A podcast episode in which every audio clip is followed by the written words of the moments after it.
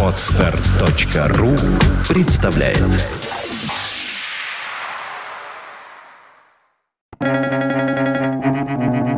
Свободное радио Компьюлента один из симптомов приближающегося нервного срыва – это вера в то, что ваша работа исключительно важна. Бертран Рассел.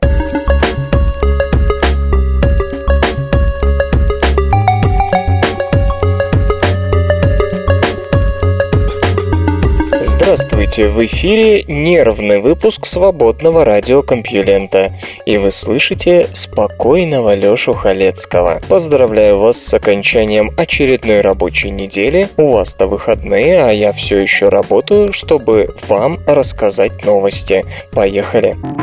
Наука и техника. Неужели жизнь надо искать вокруг звезд с низкой металличностью?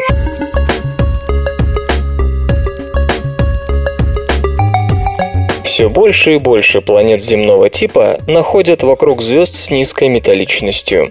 И астрофизик Ларс Бучхаве из Института Нильса Бора при Копенгагенском университете, Дания, выступил со вполне парадоксальным утверждением о том, что жизнь легче появится у звезд с низкой металличностью, а не с высокой, как у Солнца. Почему? Более того, из его концепции вытекает тот факт, что в ранней Вселенной, пока элементов тяжелее водорода и гелия было было крайне мало. Они, согласно консенсусу, еще не наработались в недрах звезд, просто не хватало времени. Так вот, тогда условия для возникновения жизни были даже благоприятнее, чем сегодня, когда любая формирующаяся звезда насыщена тяжелыми элементами от взрывов близких сверхновых. Как он пришел к таким парадоксальным выводам? Напомню, десятилетиями считалось, что без такого же процента тяжелых элементов, какой мы наблюдаем в нашем собственном Солнце, формирование планет планету звезды невозможно, ведь ядро любой настоящей планеты, включая газовые гиганты, сложено из тяжелых элементов. Первое десятилетие после обнаружения экзопланет, казалось, лишь подтверждало эту мысль. Планеты, в основном горячие Юпитеры, находились чаще всего вокруг звезд с металличностью Солнца и выше. Потом, в 2009-м, НАСА запустила телескоп Кеплер. Не то чтобы он искал планеты каким-то принципиально новым способом, его технические технические возможности лишь несколько превосходили предшественников. Однако Кеплер смог наблюдать сразу много звезд, и со временем обнаружилось, что некоторые из планет вращаются вокруг звезд с низкой металличностью. Хуже того, почти все планеты земного типа с твердой поверхностью, суперземли и мини-земли, почему-то находились именно вокруг бедных тяжелыми элементами светил. Вот и цифры. Из 2321 кандидата в экзопланеты, обнаруженных обнаруженных Кеплером. Более трети являются небольшими телами, сложенными из твердых пород. Юпитерообразных гигантов всего 11%, а остальные, более половины, размерами подобны Нептуну. И тут же по астрономическим массам пробежала мысль, а не ошибались ли мы, полагая, что металличность не ниже солнечной есть кондицио sine qua non? Да, у звезд с высокой металличностью вероятность обнаружения газового гиганта намного выше, чем у бедных металлов, металлами. Но землеподобным планетам, как ни странно, нужно для формирования меньше тяжелых элементов, чем газовым гигантам, состоящим в основном из легких элементов. Дело в том, что для эффективного накопления планеты водорода и гелия, примеры Юпитер и Сатурн, ей по современным взглядам нужно сперва получить твердое ядро массой примерно в 10 раз больше Земли. До этого ее гравитация будет слишком слабой, чтобы удержать такие волатильные элементы, как водород. Ну а землеподобным планетам тяжелых элементов для формирования требуется куда меньше, возможно, на порядок. Нет, какой-то нижний предел металличности, конечно, необходим, но, похоже, мы пока даже не представляем его значений. Лишь недавно открыты первые экзопланеты меньше Земли, да и то существующие методики позволяют сделать это только в том случае, если планеты вращаются близко к своим звездам. Иными словами, может статься, что для планет размером с Марс на порядок легче Земли Земли, металличность нужна совсем низкая.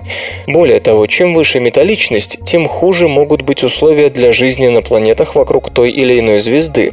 Горячие Юпитеры дружно массивны.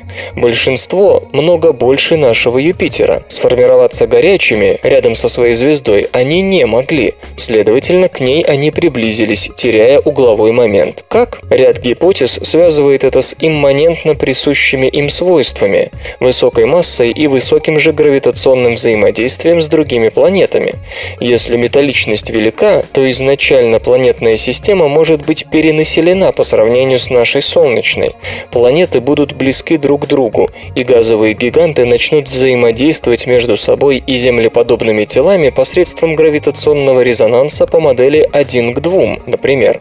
В результате они раскрутят более легких соседей и придадут им скорость, что вышвырнет легковесов из их родной системы, пополнив многомиллиардное племя планет-бродяг. Ну а самая тяжелая планета начнет терять свой угловой момент, передав его энергию выброшенным изгоям. Более этого, потеряв скорость движения по своей орбите, гигант будет по спирали сближаться со звездой. Здесь начнется цепная реакция. По пути ему встретятся новые планеты. Он будет взаимодействовать с ними по типу гравитационного резонанса, и все повторится. В конце должен остаться только один, и именно так горячие Юпитеры оказываются на орбитах ближе Меркурианской, предварительно отправив в бессрочный отпуск в межзвездье все планеты земного типа. Вывод. Чем выше металличность, тем больше шансов у такого сценария. Земля прошла в шаге от такой судьбы. Юпитер-то наш тоже родился дальше своего нынешнего места и попал сюда в результате гравитационного резонанса с какой-то планетой. В то же время у звезд с низкой металличностью вероятность таких пертурбаций, по мысли астронома, очень мала. У них почти нет шансов породить газовые гиганты. Из этой гипотезы, хорошо укладывающейся в наблюдение Кеплера, вытекает множество следствий. Из позитивного представление о беспланетном прошлом Вселенной можно забыть. 8-11 миллиардов лет назад металличность уже была достаточной, чтобы породить землеподобные планеты. Возможно, даже 12 миллиардов лет тому назад она была приличной, полагает астроном. Ведь нижний предел металличности нам пока неизвестен из-за технических трудностей обнаружения твердых планет меньше Земли. Кроме того, звезды галактики обогащены тяжелыми элементами по убывающей. В галактическом центре, насыщенном сверхновыми, элементов тяжелее гелия больше всего. Там они активнее всего нарабатываются крайне плотной звездной популяции. Поэтому раньше бытовало мнение, что там и планет больше, а на периферии, в спиральных рукавах, где живем мы, металличность ниже, то есть вероятность планетообразования меньше. Ничего, как выясняется, подобного. Наоборот, чем дальше звезда от центра галактики, тем ниже шансы ее землеподобных планет отправиться в длительное одинокое путешествие по космосу усилиями больших газовых братьев. И о негативе. Если гипотеза господина Бучхава верна, то мысль, некогда высказанная Энрико Ферми в кафетерии, приобретает пугающую резкость. Напомню смысл парадокса Ферми. Соединение распространенной веры в то, что во Вселенной существует значительное количество технологически развитых развитых цивилизаций с отсутствием каких-нибудь наблюдений, которые бы ее подтверждали, является парадоксальным и приводит к выводу, что или наше понимание природы, или наши наблюдения неполны и ошибочны. Так вот, если планеты земного типа могли образоваться более десятка миллиардов лет назад, то где их обитатели? Раньше оправдывались так. Пока металличность не достигала порогового значения, это что касается Солнца, формирования планет не было, жизнь не образовывалась, разумная тем более, так называемая гипотеза «точно вовремя». А значит, разумная жизнь во всей Вселенной должна появляться более-менее одновременно. И если разум где и есть, то, как и мы, он еще не вышел из своей звездной системы и не способен на большее, чем сигнал «Вау». Оттого его так трудно обнаружить. А теперь кажется, что мы в сравнении с продвинутыми цивилизациями катастрофически опоздали, в буквальном смысле на миллиарды лет. Но где все эти сверхразвитые суперцивилизации? Впрочем, о некоторых ответах на эти вопросы Компьюлента уже рассказывала. Соответствующее исследование было опубликовано в журнале Nature, а представленные в нем тезисы были развиты и конкретизированы ученым на 220-й встрече Американского астрономического общества в Анкоридже. Впрочем, вышеизложенная модель тоже не объясняет все факты. В 2010 году ученые из Института астрономии общества Макса Планка обнаружили газовый гигант около звезды HIP 13044, находящийся в двух тысячах световых лет от нас, и предположительно являющийся остатком старинной галактики, некогда поглощенной Млечным путем. На момент открытия звезда оказалась самой древней и, соответственно, самой бедной тяжелыми элементами изо всех известных. Откуда же у нее газовый гигант? Вы правы, все попытались свести к исключению. Мол, орбита у гиганта неправильная. А может он вообще пришлый, случайно захваченный бродяга. Однако недавно была открыта звезда HIP 11952 в 375 световых годах от Земли. Металличность этого светила, также желтого карлика, поставила очередной антирекорд – всего 1% от солнечной. Возраст же оценивается в 12,8 плюс-минус 2,5 миллиарда лет. Иными словами, скорее всего, звезда родилась в первый же миллиард лет после Большого взрыва, а то и в первые несколько сот миллионов лет. У нее нашлось сразу два газовых гиганта массой в 8 десятых и 2,9 от юпитерианской. Следовательно, по большому счету, мы не можем быть уверены в том, что даже такая ничтожная металличность, в сотню раз меньше земной, была недостаточной для формирования газовых гигантов. А значит, тезис о малой угрозе землеподобным планетам от Большого Брата следует воспринимать сдержанно. Наконец, свежие наблюдения группы астрономов во главе с Йоханом Финбо, Институт Нильса Бора при Копенгагенском университете, и вовсе внесли сумятицу в картину. Ученые использовали излучение квазара, проходящего через межзвездный газ галактики, находившийся между ним и Землей.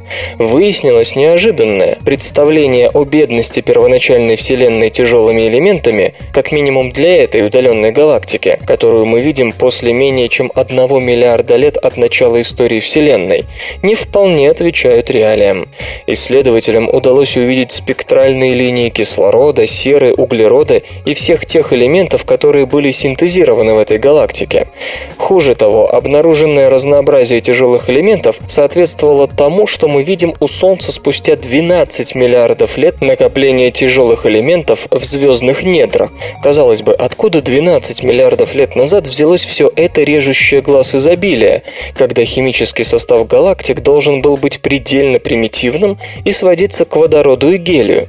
Что особенно интересно, свет квазара в данном случае пронизал не какое-нибудь галактическое ядро, где тяжелых элементов обычно больше, а самую периферию далекой галактики, в 52 тысячах световых годах от центра, практически на границе с межгалактическим пространством.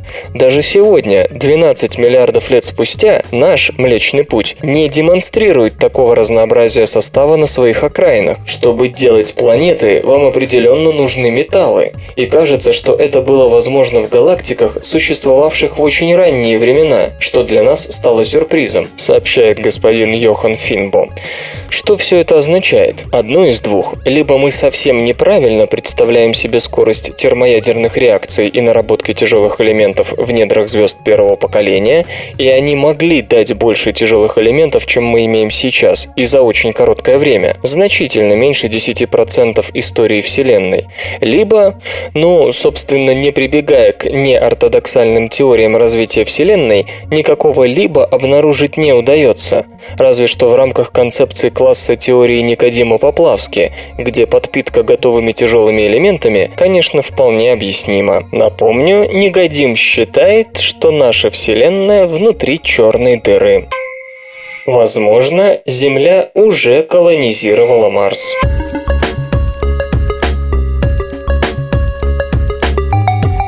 Как пишут в книжках, ультрафиолет разрушает ДНК. Добрые люди в это верят, и на этой вере основана целая индустрия, выпускающая весьма недешевые ультрафиолетовые фильтры, обрабатывающие воду хоть из лужи, и, как считается, убивающие все содержащиеся в таком бульоне бактерии.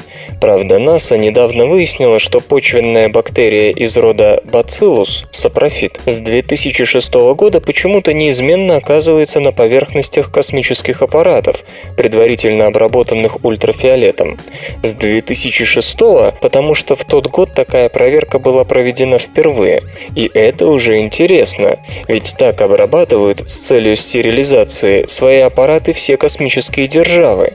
А на Красной планете сегодня уже дюжина примарсившихся удачно и не очень машин.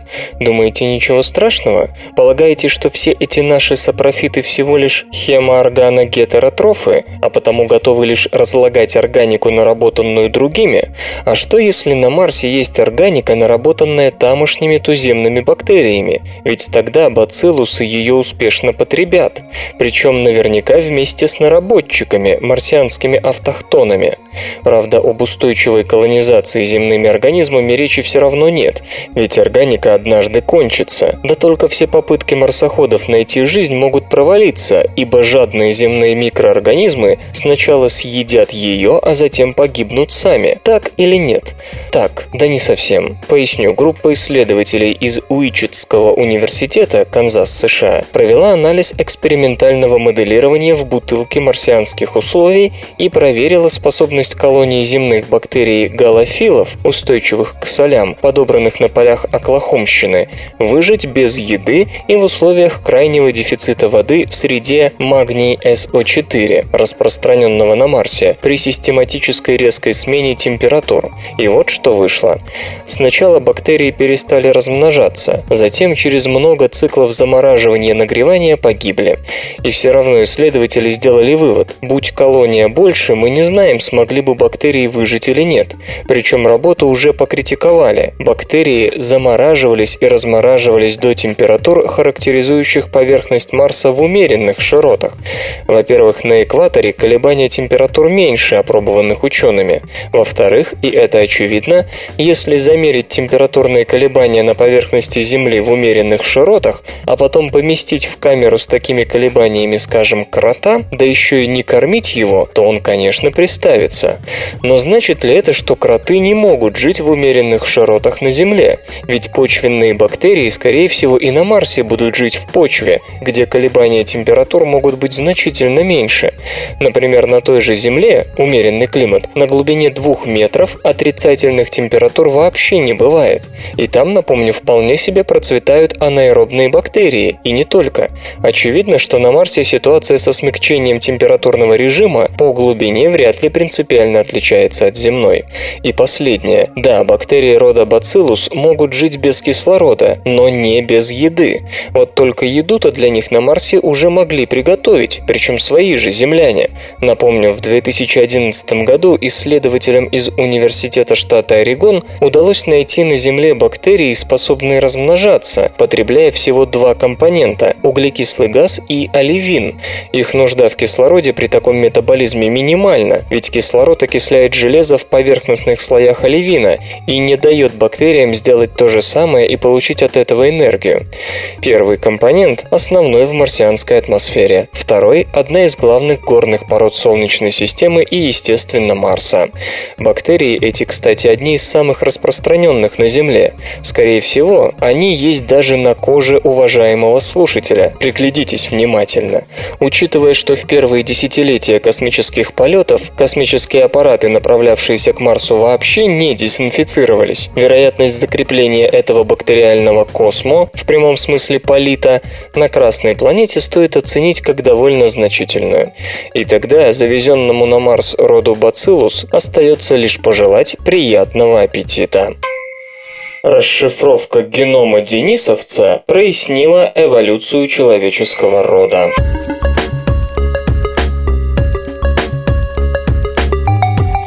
Два года назад совершенно неожиданно выяснилось, что человек разумный делил Азию не только с неандертальцами.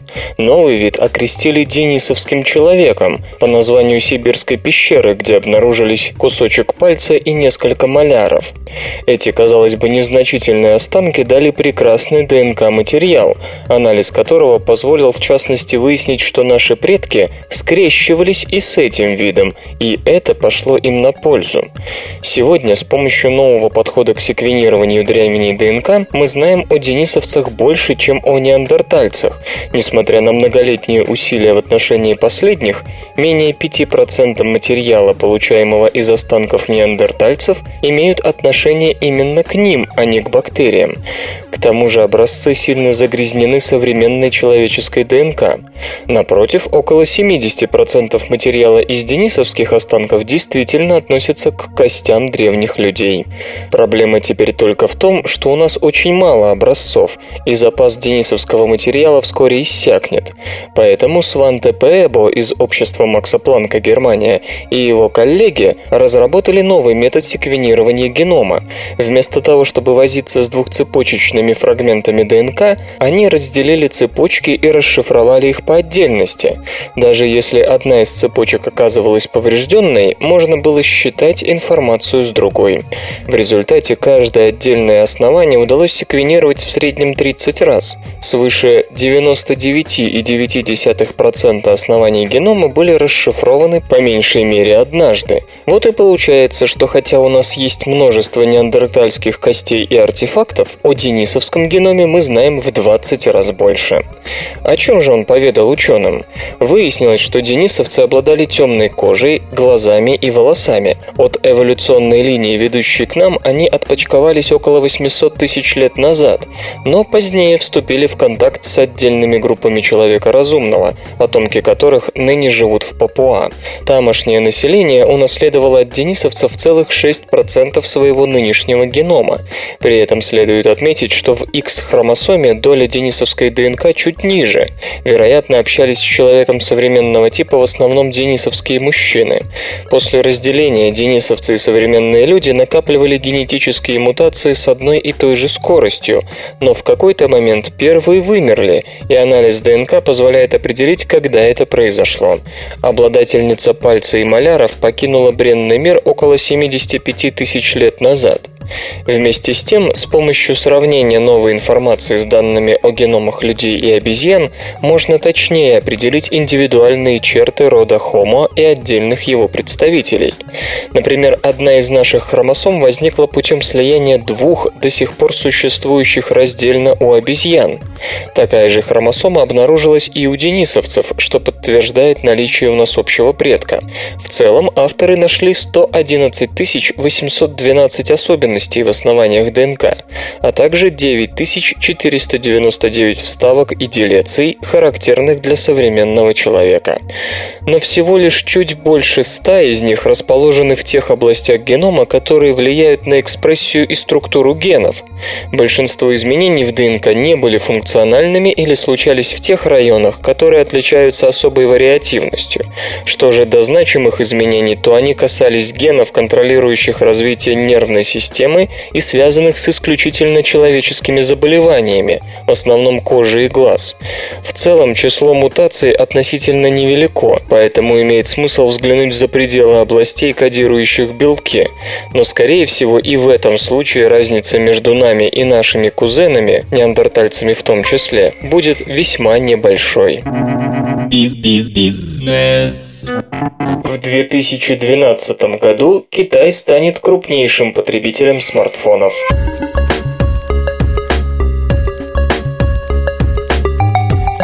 В 2011 по оценкам IDC по всему миру было реализовано 491 миллион 400 тысяч смартфонов, что на 61,5% выше результата за 2010.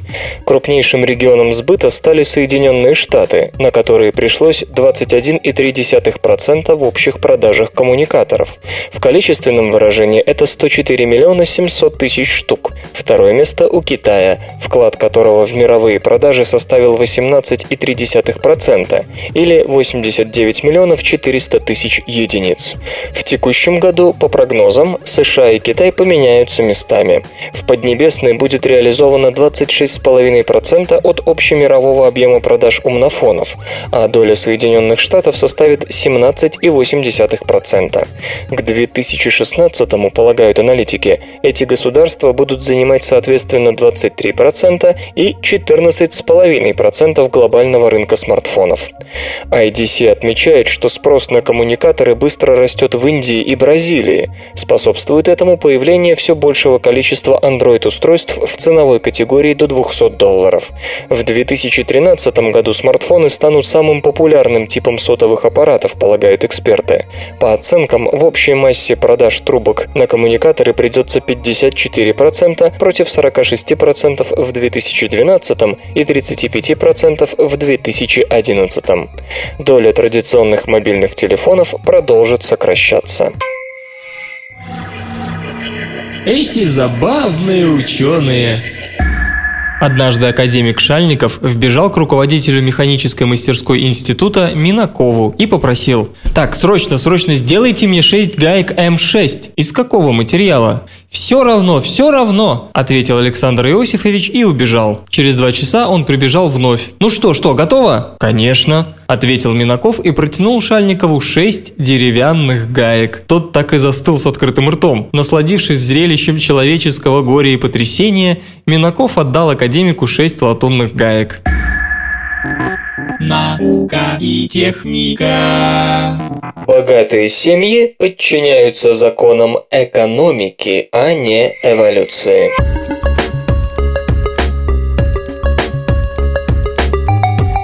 Плодитесь и размножайтесь – плохой совет для тех, кто не может обеспечить своих детей.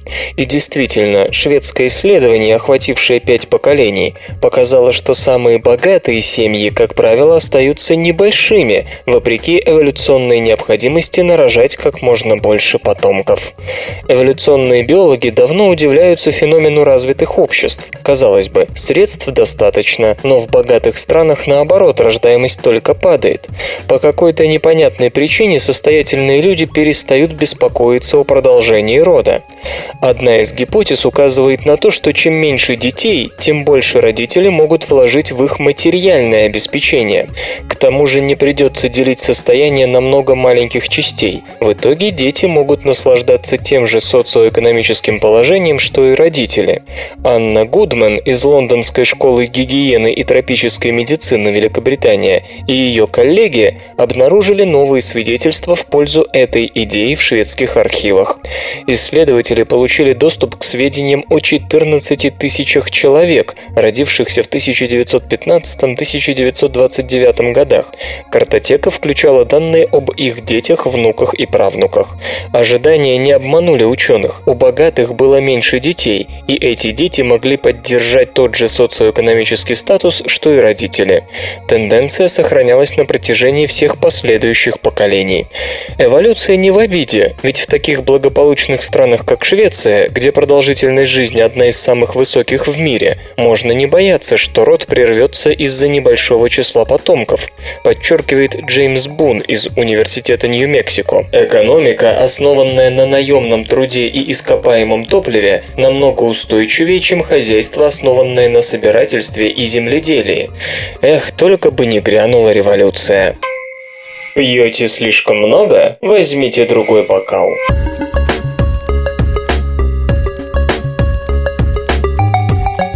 Британские любители пива установили, что оптическая иллюзия, создаваемая бокалом, существенным образом увеличивает потребление алкоголя. Экспериментальный психолог Анджела Этвуд из Бристольского университета, Великобритания, оправдывает тему своего исследования тем, что пьянство становится серьезной проблемой, особенно среди молодежи. Соответствующим образом растет и преступность, и добропорядочный обыватель сто раз подумает, стоит ли ему посещать центр города поздним вечером. По данным Всемирной организации здравоохранения, злоупотребление алкоголем приводит на планете к 2,5 миллионам смертям ежегодно. Всемирная организация здравоохранения рекомендует увеличивать цены на спиртное и вводить возрастные ограничения на продажу. Но эти меры чрезвычайно непопулярны уже среди самих законодателей и правоохранителей. Поэтому госпожа Этвуд и ее коллеги решили подойти к проблеме с другой стороны. По их словам, люди зачастую просто просто не понимают, как много пьют. Например, сотрудники Университета королевы Маргарет, Великобритания, показали, что среднее содержание алкоголя в обычной порции вдвое превышает стандартную меру, которой пользуются британские власти для оценки потребления спиртного в стране. На этот раз исследователи случайным образом разделили 160 умеренно пьющих молодых и здоровых людей на 8 групп. Просмотр документального фильма о красотах природы испытуемые запивали 177 или 354 мл темного пива или газировки из бокалов с прямыми или изогнутыми стенками. Никто из них не знал, что собственно происходит. В конце каждой из двух сессий добровольцам предлагали задачки на внимательность.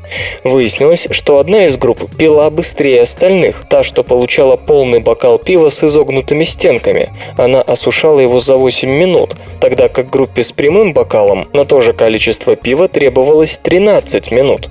Между группами, которым наливали по 177 мл пива, разницы не было. Второй эксперимент показал, что люди неверно оценивают объем жидкости в сосудах, которые сужаются к низу. По словам госпожи Этвуд, это важно, ибо любители пива в теплой компании мысленно определяют середину бокала и соразмеряют скорость употребления с этим показателем. Джен Гилл из Университета королевы Маргарет, соавтор упомянутого исследования, считает выводы коллег интересными, но указывает на существенный недочет. Среди участников эксперимента затесались те, что употребляют около 50 стандартных порций спиртного в день, примерно 12 литров пива с содержанием алкоголя 3,5-4%. Ну, понятно, что таким лишь бы выпить, их едва ли волнует форма бокала. Грибы саботируют поглощение почвой углекислого газа.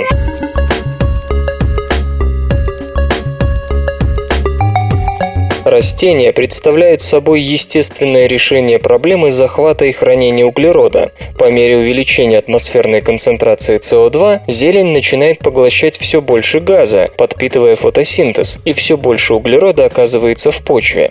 Но это в теории, а на практике грибы, живущие в корнях растений, отправляют часть поглощенного последними углекислого газа обратно в атмосферу. Речь идет об арбускулярных микоризных грибах, которые можно найти в корнях 80% видов растений. Будут ли они возвращать больше углекислого газа при активизации фотосинтеза? Вот вопрос, который поставили перед собой Шуй Цзиньху из Университета Северной Каролины и его коллеги. В специальных камерах с повышенным содержанием двуокиси углерода они вырастили овсюг. В почву некоторых из них поместили грибы. Когда траве исполнилось 10 недель, исследователи взялись за измерения. Оказалось, что грибы, говоря простыми словами, выдыхали то, что вдохнули. Соответственно, в воздухе камер с грибами углекислого газа было больше. Хуже того, повышенный уровень СО2, видимо, побудил то ли корневые грибы, то ли почвенные бактерии приступить к активному расщеплению органического материала, что привело к еще большему выделению углекислого газа в атмосферу. Другими словами, почва, в которой есть грибы, не может играть роль поглотителя углерода. Напротив, она сама становится источником дополнительного парникового газа. Этому есть простое объяснение. Мы знаем, что в обмен на углерод грибы минерализуют почвенный азот, превращая его в нитраты, которые затем используются растением-хозяином. Когда атмосферный уровень углекислого газа повышается и фотосинтез активизируется, грибы, вероятно, не успевают вырабатывать нитраты в нужном растению количестве. Поэтому растение как бы поощряет грибы расщеплять органический материал почвы для высвобождения освобождения содержащихся там нитратов. Если это так, то чтобы вернуть растениям в почве звание углеродной воронки, мы могли бы попробовать поэкспериментировать с содержанием азота в почве. Об этом говорит Патрик Меганигал из Смитсоновского центра исследования окружающей среды США. Осталось только уточнить роль этого элемента в описанном процессе. Амазония сеет собственный дождь.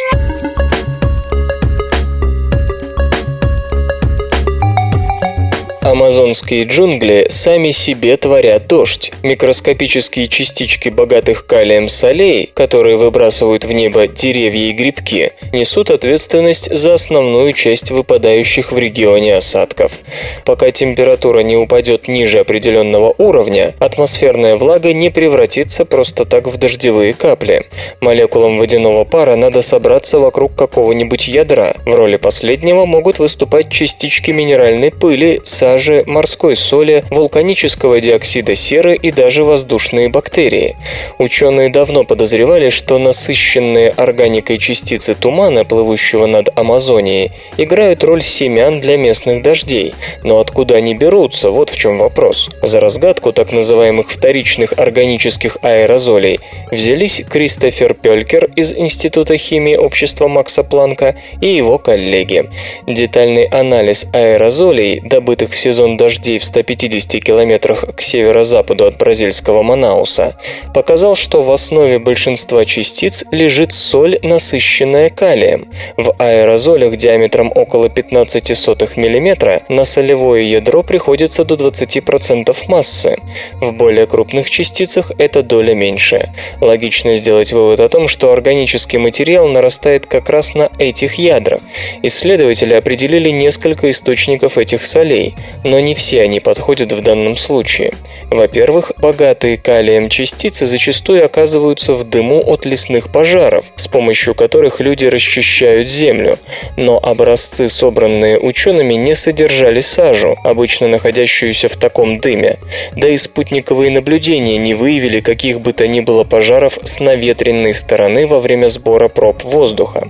Во-вторых, соль едва ли могла прилететь с Атлантического океана, ибо берег располагался в тысячи километров от места полевых исследований и к тому же с подветренной стороны. Наконец, состав частиц отличался от морской соли. Остается лес. Предыдущие исследования показали, что растения и грибы выпускают в воздух частицы соли. Например, распыляя споры, грибы выделяют также капли жидкости, содержащие углеводы и ионы калия и хлора. Действительно, в пробах воздуха было обнаружено множество спор. Железо и, гаджеты. Amazon реализовала все запасы Kindle Fire.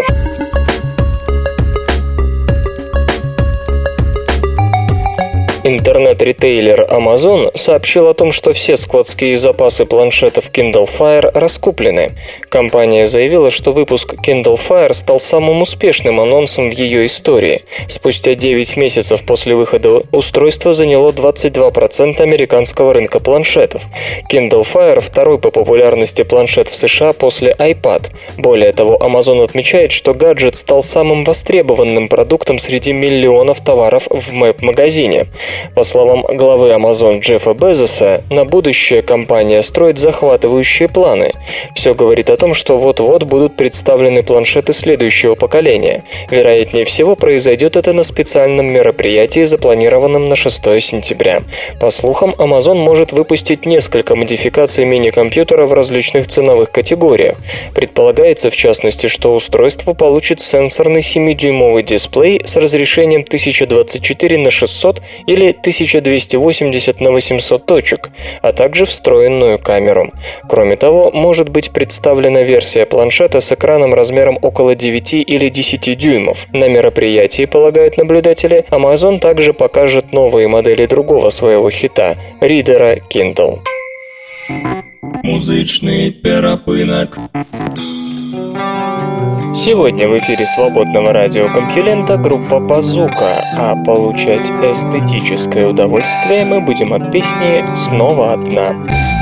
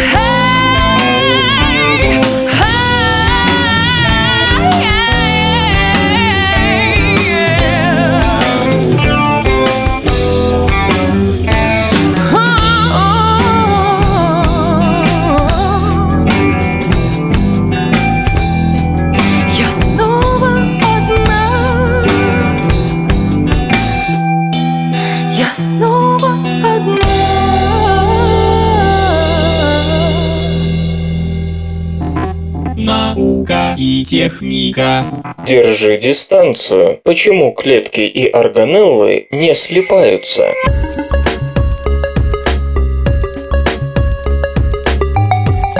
Биомембраны покрывают живые клетки подобно коже. Они также окружают органеллы, которые выполняют важнейшие функции в метаболизме и клеточном делении. В принципе, ученым давно известно, как происходит формирование биомембран.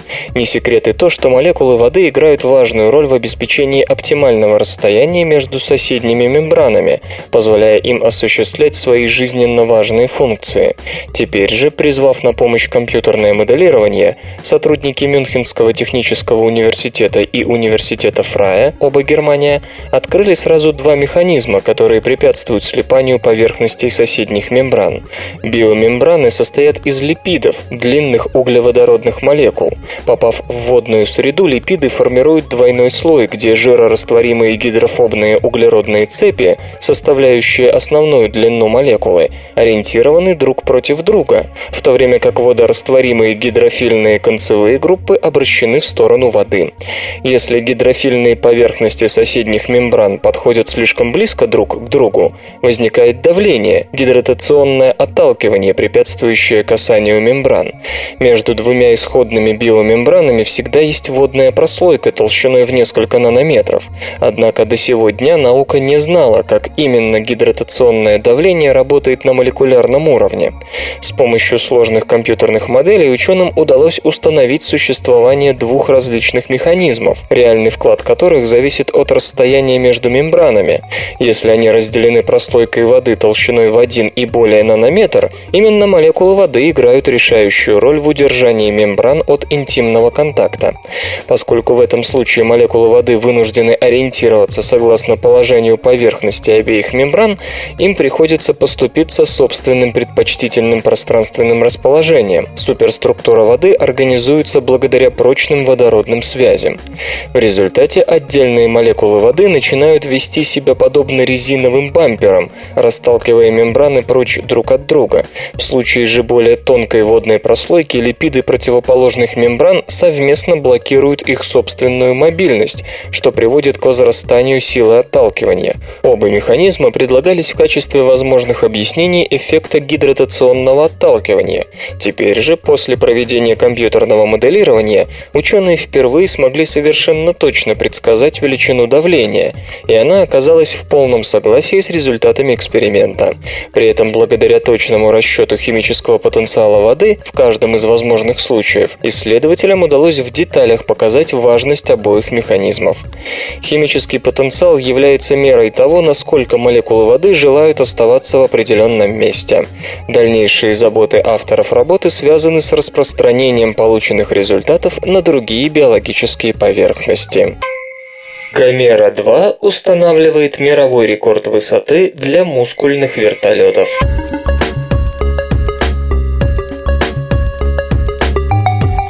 Помните ли вы, что приз имени Сикорского достанется нашему любимому мускульному вертолету Гомера только в том случае, если он, при прочих необходимых условиях, сумеет достичь трех метров высоты?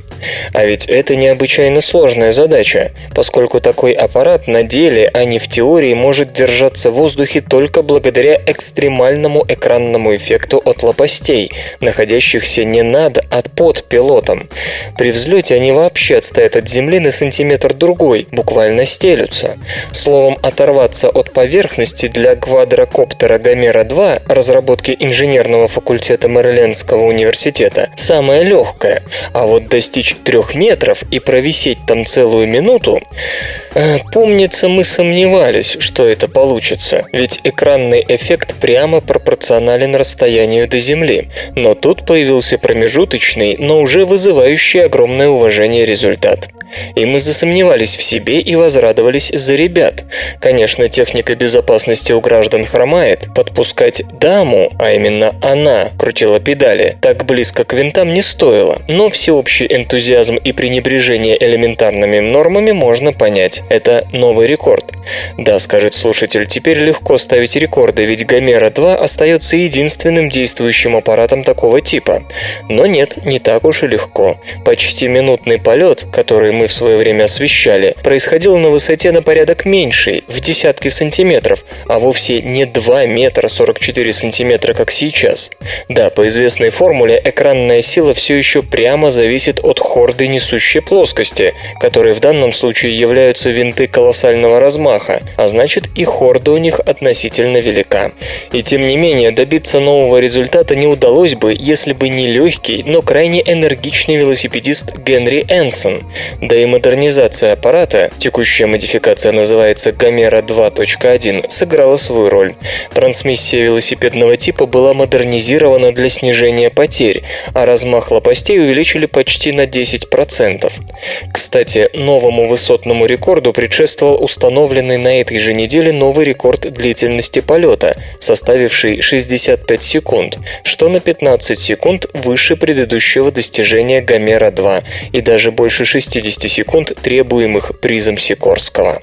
Рекорду высотности, пока понятно неофициальному, предшествовал не очень хороший эпизод, в ходе которого выяснилось, что хотя аппарат предназначен для вертикального полета, при сильной раскрутке винтов его ощутимо сносит в направлении их вращения.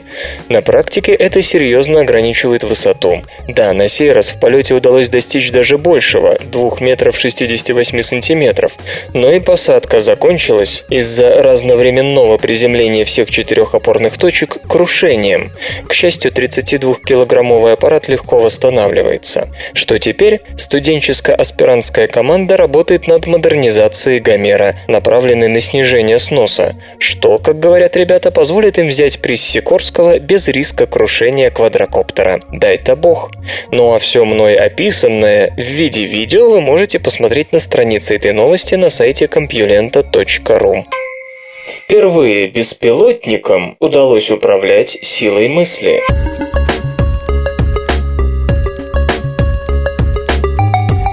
Исследователи из Джетсянского университета Китай подчинили квадрокоптер не чему-нибудь, а мысли его оператора. Для этого они использовали доступный в продаже за 300 долларов набор Emotive Electroencephalography, сокращенно EEG, производства австралийской компании Emotive. Он интерпретирует электроэнцефалограмму носителя в режиме реального времени и отправляет эти данные по Bluetooth на ноутбук, а тот пересылает обработанные сигналы летающему дрону по Wi-Fi. Увы, пока возможности квадрокоптера, выбранного для реализации идеи, ограничены уровнем интерпретации команд мозга, который может осилить Epoch. Это такая операционная система, разработанная компанией Psion PLC. А та все еще далека от совершенства, хотя, как говорят, прогресс в возможностях налицо, причем не только в управлении роботами или игровыми консолями, но и умными домами, телеуправляемыми авто и даже инвалидными колясками с электроприводом. Думая право, оператор может заставить квадрокоптер лететь вправо, думая вверх – вверх, а произнося про себя влево, принудить аппарат развернуться и лечь на прежний курс. Команда «сильно влево» служит для взлета с поверхности. Сжав зубы, оператор отдает приказ снизиться, а моргая сделать фото при помощи камеры. По умолчанию фотоаппарат, установленный на дроне, посылает картинку на ноутбук, теоретически позволяя вам видеть, куда летит летательный аппарат, даже при отсутствии прямой зрительной связи. Наконец, для записи любой сцены в видеорежиме нужно моргнуть 4 раза подряд. Система будет представлена на конференции по компьютерным технологиям, которая пройдет в Питтсбурге, США в сентябре. Назначение разработки заявлено предельно мирным и даже человеколюбивым, так сказать, воплощенная конфуцианская «жень». А именно, разработка позволит инвалидам с ограничениями по подвижности отправиться в любую точку, куда они захотят. Хотя пока Wi-Fi ограничивает уверенный радиус действия десятками метрами, чтобы увидеть то, что им нужно, или даже использовать робота после дооснащения звуковыми устройствами для общения. Среди прочих опций предусматриваются бои между обычными и мыслеуправляемыми квадрокоптерами. Несмотря на то, что пока управление беспилотным летательным аппаратом при помощи снятия электроэнцефалограммы находится в зачаточном состоянии, команды выполняются без сбоев, но пока просты. Перспективы у него больше, чем у любого другого метода. Ведь задержки между мыслью и движением аппарата могут сократиться до микроскопических величин, а в боевой обстановке это превыше всего. Приходит ли мудрость с возрастом?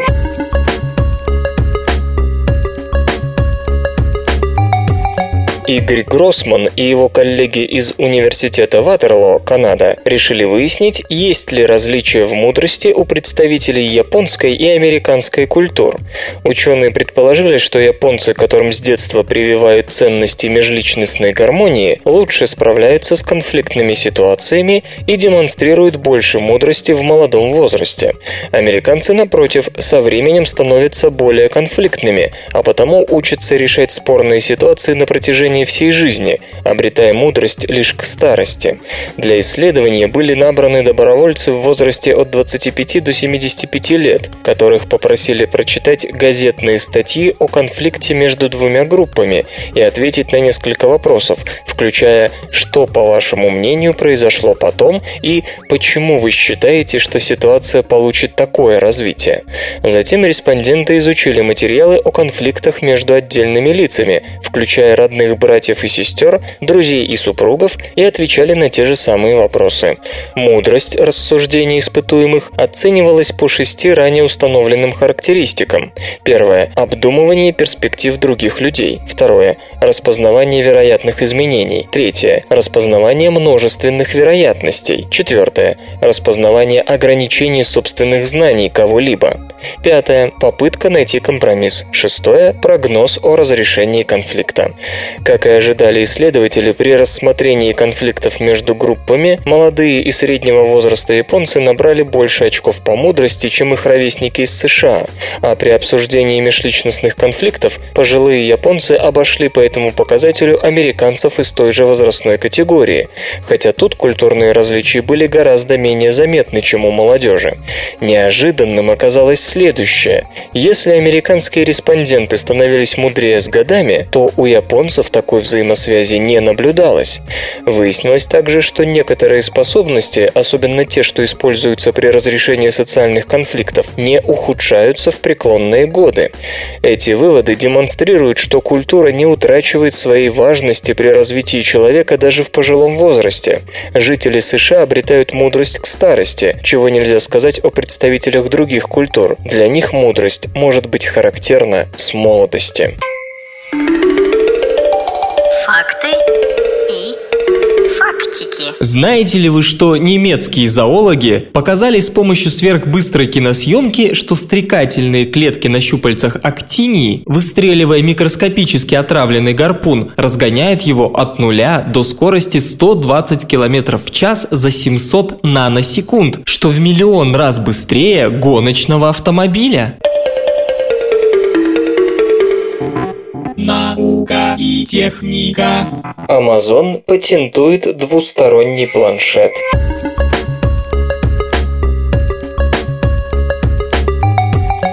Управление США по патентам и торговым маркам обнародовало патентную заявку Amazon на мультидисплейное электронное устройство. Идея заключается в том, чтобы задействовать два или более экранов различных типов. К примеру, на одной стороне планшета мог бы разместиться дисплей с небольшим энергопотреблением, скажем, на основе электронной бумаги, а на другой – стандартная панель на жидких кристаллах или органических светодиодах – OLED. Пользователь сможет переключаться между экранами в зависимости от типа просматриваемого контента. Например, при чтении книг на открытом воздухе пригодится высококонтрастный монохромный дисплей, а при просмотре видео цветная жидкокристаллическая панель. Рассматривается возможность автоматического отключения одного экрана и включения другого при изменении ориентации портативного устройства в пространстве. Кроме того, обе панели могут быть сенсорными. Не исключено, что в перспективе патентуемая идея в том или ином виде найдет применение в планшетах и ридерах Kindle.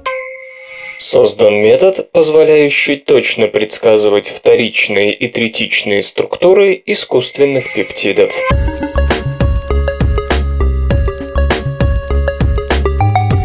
Ученые из Нью-Йоркского университета, Национальной лаборатории имени Лоуренса в Беркли, Университета Стони Брук и Темпльского университета, все США, представили метод, дающий возможность предсказывать структуры искусственных протеинов, которые способны успешно выполнять функции своих несоизмеримо более сложных природных собратьев.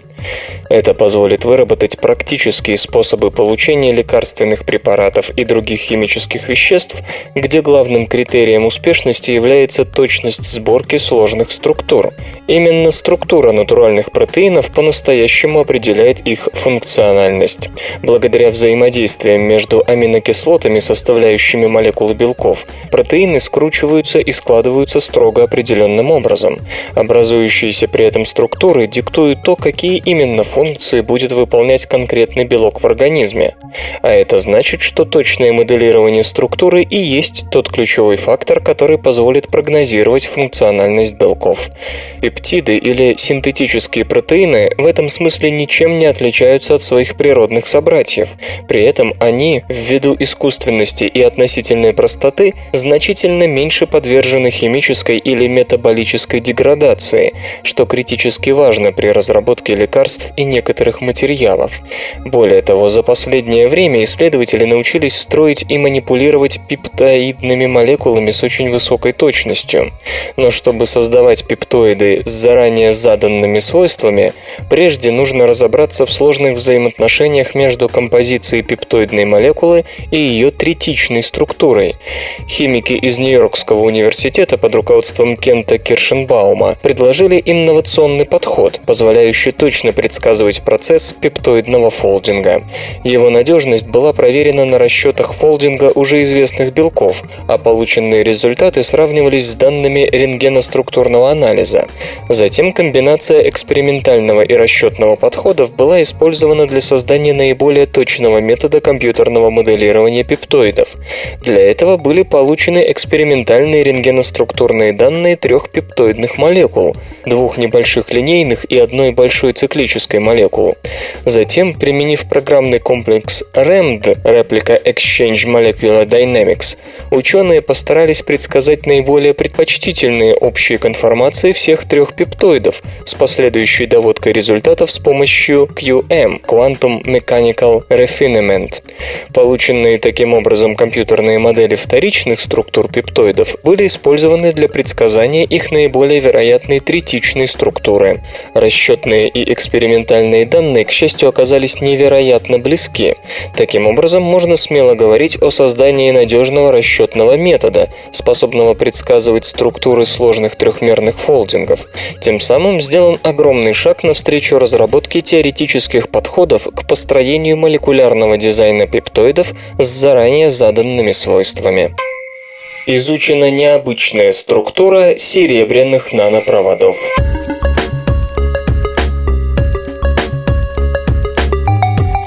Когда близнецы постоянно вынуждены пользоваться общими вещами, это вызывает значительное напряжение в их отношениях.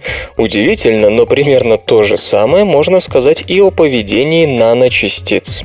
После почти десятилетия изучения структур нанопроводов из чистого серебра, сотрудники Аргонской национальной лаборатории США обнаружили целый набор необычных поведенческих особенностей в нанокристаллах с напряженной осевой симметрией пятого порядка, образованной двойникованием в кристаллической решетке. Неординарная пентагональная симметрия двойниковых кристаллов и сложная структура резко выделяют их на фоне традиционной кубической кристаллической решетки, характерной для большинства серебряных наночастиц. По словам ученых, необычные двойниковые структуры возникают тогда, когда соседние домены в пределах одной наночастицы выстраиваются таким образом, что делят общую плоскость кристаллизации. Поскольку двойниковые структуры с осевой симметрией пятого порядка не способны к наиболее полному заполнению пространства, в атомной или кристаллической структуре возникает больше напряжений.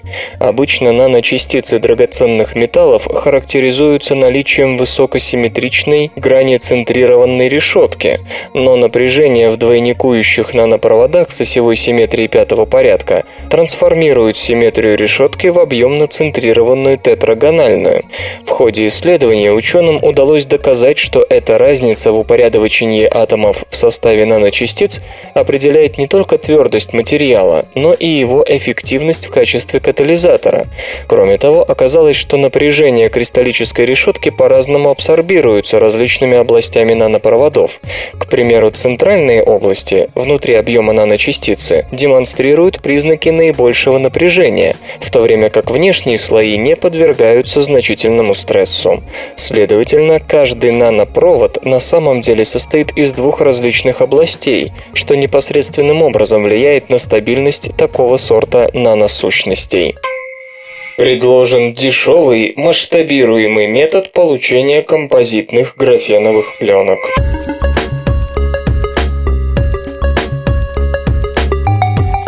Китайской академии наук создан простой метод получения недорогих высококачественных графеновых композитов в больших масштабах. Авторы разработки считают, что их методика особенно пригодится при коммерческом производстве электрохимических биосенсоров. О графене не знает только ленивый. О том, что потенциально он применим везде и вся, слышали даже антарктические пингвины.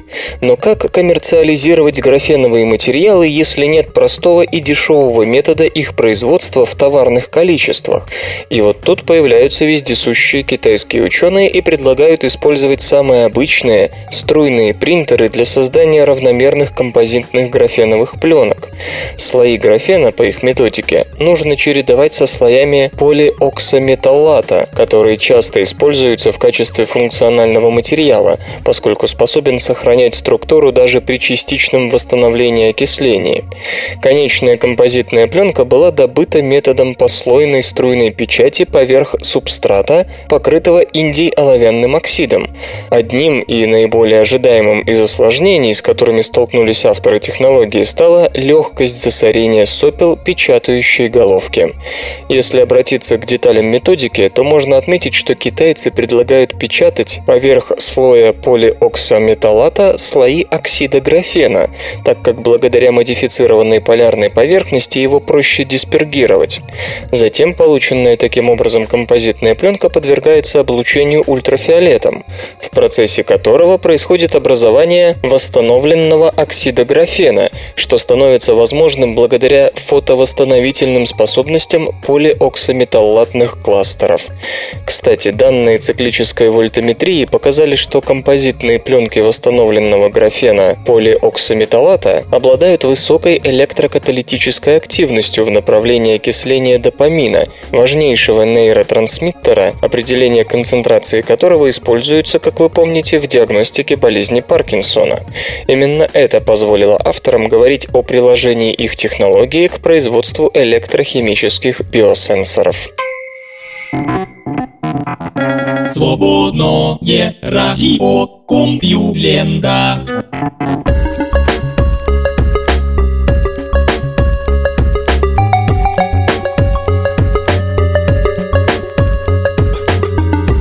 Нервный выпуск СРК подошел к концу. Загляните на сайт compulenta.ru, там новости появляются даже в выходные. Ну а меня, Лёшу Халецкого, вы обязательно услышите в понедельник. Обещаю и держите себя в руках.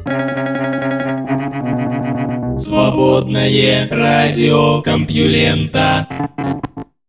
Скачать другие выпуски подкаста вы можете на podster.ru